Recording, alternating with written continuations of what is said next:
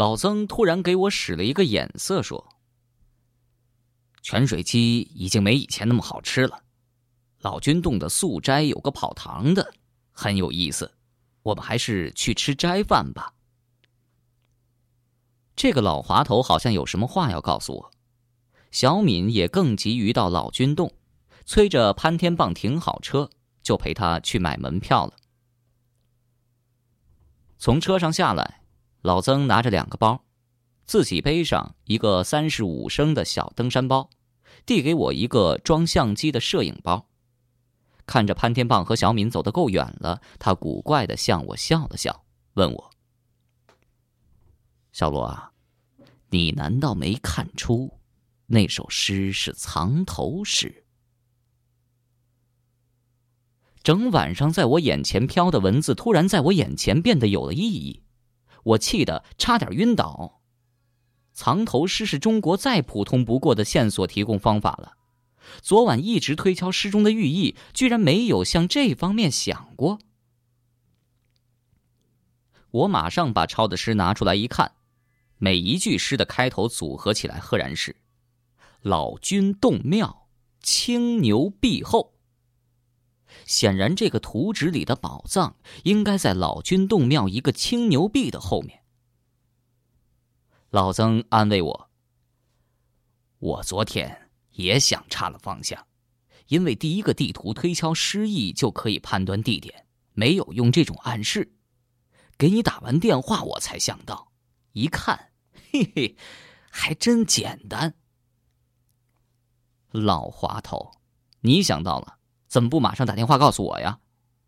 说着，我推了老曾一下，老曾呵呵笑起来。我猜你肯定想得到嘛，结果没发现，你呀，嘿，也这么笨。告诉你吧，青牛壁后那个地点，我还真的知道。不过，我担心有点问题。潘天棒的导游证没有免票成功。很没面子的跟小敏买票回来。我们向老君洞庙里走去的时候，老曾拉了我衣服一下，我们两个就故意的落在后面。五一大假马上就要结束了，老君洞今天没什么游人。由于早上下过一场雨，老君洞整个山坡上云雾弥漫，空气潮湿而清新，路上很幽静。我悄悄的问老曾：“线索中那个青牛壁，是不是在供奉太上老君的神殿呢？”“不是，供奉太上老君的神殿是三清殿，没有哪个墙壁雕着青牛。靠山顶的地方有一个悬崖，很光滑，悬崖壁上雕刻着一个神秘的牛脑壳，不晓得是哪个朝代的青牛壁。”就只可能是那儿。那个青牛头上一米多，就有一个长方形的扁洞，扁洞上面还刻着四个字：“日月星辰。”因为周围都是树林和杂草，很挡视线，那里一般人根本注意不到。我挖苦了老僧一句：“那你怎么知道呢？未必你不是一般人。”我呀，不仅知道，而且还进过那个洞呢。老曾冲我得意的说着，我瞪着老曾，像看一个外星来客，直到他慢慢的把事情讲清楚。三十多年前，老曾还是一个二十多岁的小伙子。那时候是文革，由于停工闹革命，工作很清闲。他就常到这儿来找安道人闲聊，几个年龄相近的朋友也经常跟他一起来这儿爬山。一九七三年的秋天，树叶落了不少，林子里能看到更多的东西了。他们偶然间在三清殿的院子里，拿着望远镜发现了刻在悬崖上的青牛头像。再仔细那么一看，发现了青牛头上居然有个山洞。几个小伙子闲来无事就打赌，谁敢进那个洞里，其他人就请他去旁边的上新街吃一碗小面。他们通过侧面的山坡来到悬崖顶上，伸头一看，大家就都怕了。只有老曾胆大，拉着树枝一步步下去，进到了那扁扁的山洞里。老曾对我说：“虽然当时已经进去了，但我很担心树林中的洞有蛇，所以才走进去几步就回来了，没看到里面有什么东西。后来我去外地读书和工作，再也没去过那个洞。没想到这次又有机会了。”素斋餐厅在山下三清殿的旁边，青牛的石壁却在山上。我问老僧：“要不然，咱们先去看看洞，等他们两个去点菜。”老曾摇了摇头说：“不用急，我有一个担心，最好吃斋饭的时候问一下旁边的道士。”我问老曾他担心什么，老曾说。老君洞九十年代来了一个周志清道长，努力恢复老君洞。他得到了宗教局和统战部的帮助，从房管局和银行把庙产要了回来，然后对老君洞进行了扩建，新修了不少庙宇。山坡那边还挖出了远古文化遗迹。青牛壁下面现在建了一个慈航殿，不晓得那个洞。受到影响没有？是啊，年代都这么久了，那些藏物会不会还在那儿呢？洞在悬崖上，如果人来人往，我们可能今天就没机会上去了。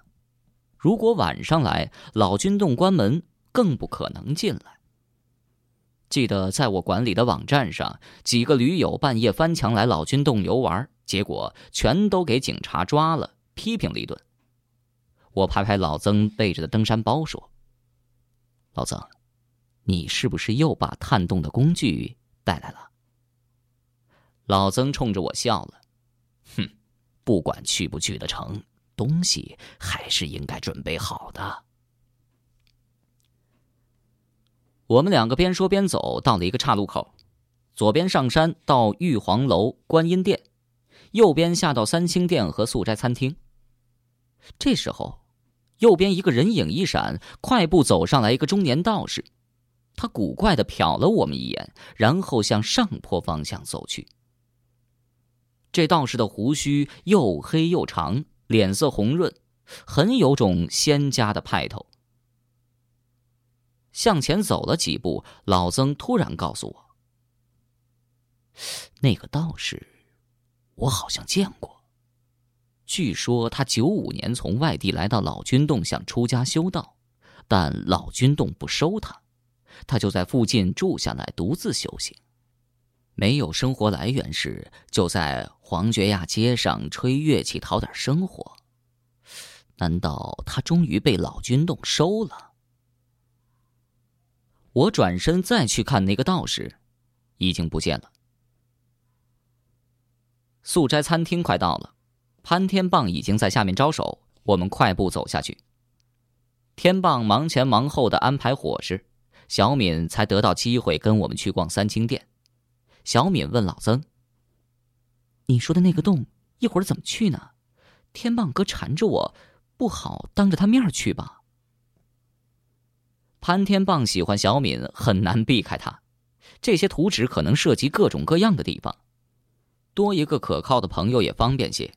于是我就向大家建议，只要不告诉他图纸的事情，具体地点可以带他一起的。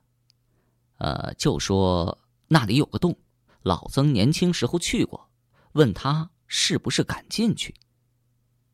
小敏和老曾都笑了，天棒一定会中这激将法的。三清殿外有一个老道人在香烛铺子边上闲坐，老曾就走过去问他。呃，老君洞顶上那几个新庙子，是哪年修的？道人回答是一九九八年左右。老曾就接着问：“那修庙的时候，发现过什么没有？”老道人看了老曾一眼，没说话，径直走了。不知道是出家人的性格，还是确有不愿意讲的事情。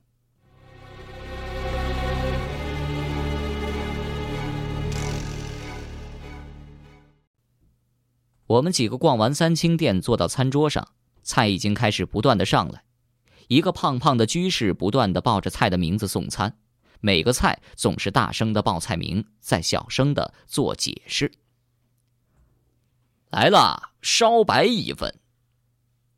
胖居士的声音很洪亮，离我们还六七米远的时候，整个餐馆的噪声都被他盖过了。端到我们面前时，他一弯腰，低声补充说。假的，冬瓜做的。一会儿又听见他大声叫道：“麻辣鸡块来了！”到了我们面前，又是低声一句：“还是假的。”第三次又是大声叫：“春芽炒蛋！”走到我们面前，还是低声：“这次是真的。”小敏被这胖居士逗得嘿嘿直乐。老僧说：“这就是他喜欢来这儿的原因。”吃完饭，大家出门，我走在最后面。胖居士在后面又大声叫起来：“送客上山了，一路小心路滑。”然后突然在我身后低声说了一句：“真的要小心。”胖居士的声音非常低沉，气息都快吹到我脖子里了，我不由惊了一身鸡皮疙瘩。转身一看，他已经若无其事的闪身进厨房了。我的心里就七上八下，在红崖暗河洞里，那种被人在暗处盯着的感觉又回来了。难道刚才那胖居士是有意在提醒我们什么？沿着三清殿右边上山，古树参天。整个老君山像是在云雾当中泡着，神秘而宁静。一路上，天棒不断在介绍老君洞的历史、重新装修的浮雕，老曾则介绍哪里是解放初期人民银行存放票据的仓库，哪儿是他以前钻过的洞子。我断断续续的听着，一直在走神儿。老君洞又叫图洞、雨洞。传说是大禹老婆涂山氏的住所，这山以前叫老君山，道观修建之后阴山得名，才叫老君洞。老君洞边上有许多小洞，小洞上面有不少方孔，是用来搭棚子的。解放前，青年军在这里搞过培训。这时候，我突然想起那个安道人来。那个跟小敏爷爷叔叔有着千丝万缕联系的神秘道人，于是我插嘴对老曾说：“老曾，安道人以前住哪儿啊？会不会就住在哪个洞里啊？”老曾回答说：“他呀，主要是住三清殿那儿。六七十年代的老君洞就只有三清殿和几个洞子。文化大革命的时候，安道人在这里住。”那时候没人烧香上供，他没生活来源，只好把一些不珍贵的铁法器拿去当废铁卖，换点吃的。我记得有一年冬天去看他，天很冷，安道人冷的吃不消了，就拿几幅古字画裱在门窗上抵挡寒风。我当时就问他：“这古字画拿来糊窗子，不是可惜了吗？”他说。身外之物能糊窗子，已经算不错了。说到这里，老曾的眼睛突然闪了一下，很有些意味深长的样子。安道人出家前是高官警卫，应该是小敏爷爷那帮伙伴之一，他身边应该有不少值钱的东西。他一个人孤守老君洞，那时候庙里无人管。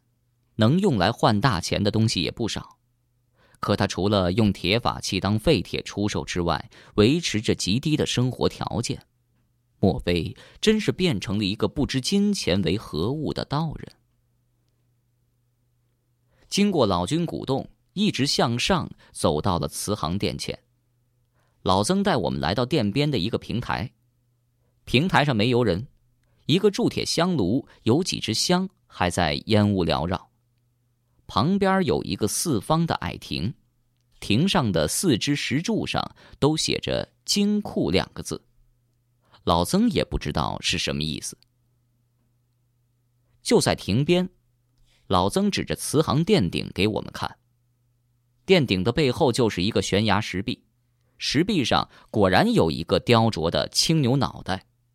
不经指点，那个地方我根本注意不到。用老曾的相机长焦镜头拉过来一看，青牛的头上有一个方形洞口，洞口上面一米左右，勉强可以看到四个大字：“日月星辰。”我的心急速跳起来。那个洞口向上三米多。悬崖的顶上新建着一个叫南天门的庙门，旁边的观景扶手栏应该容易爬上去。我拉着潘天棒，指给他看相机上的数码相片。天棒，那洞子，老曾年轻时进去过，传说啊，里面有宝，你敢不敢跟我去看看？小敏在一边巧妙的怂恿着。天棒哥，别进去了，钻洞很危险的。天棒看了一眼小敏，果然对我说：“当然敢去，赌什么？如果敢和我进去，晚饭我买单；如果你不敢去，那就是你买单。金钱加上美女，我就不相信潘天棒不上套。潘天棒勇敢的接受挑战，我接过老曾的包。”跟他一起从侧面上去，从慈航殿一侧上南天门，已经修了一个石板路，但是很陡。潘天棒最近几年缺乏锻炼，走得气喘吁吁。我们运气很好，南天门边上居然看不到一个游客。老曾打开包，帮我和天棒缠好登山绳，把头灯交给我们，还给我们各自找了一根树枝，说。打草可以惊蛇，小心点啊！如果有蛇，我包里有蛇药。天棒听了不仅没放心，眼睛都差点鼓出来。啊，我最怕蛇了！别说这些啊。南天门朝江这一面的悬崖上有两棵大树，左边一棵是黄桷树。右边一棵是钉着块路牌的松树，都可以做我们的支撑点。从观景台的扶手探头向下看悬崖的壁上，隐隐可以看到洞口。洞口前铺着一堆黄色的松针，似乎有人踏过。我心里跳了一下，但没说出来。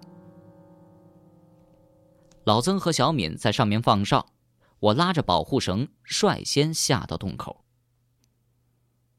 洞口在崖下看的时候感觉很小，其实有一米五左右高。探身入洞，洞里空间又高了不少。当把肥硕的天棒接下来之后，他已经喘得像头牛了，在洞里回音很大。他很得意：“嗨，什么嘛，我还不是进来了？哎，记住啊！”今天晚饭我要吃西餐。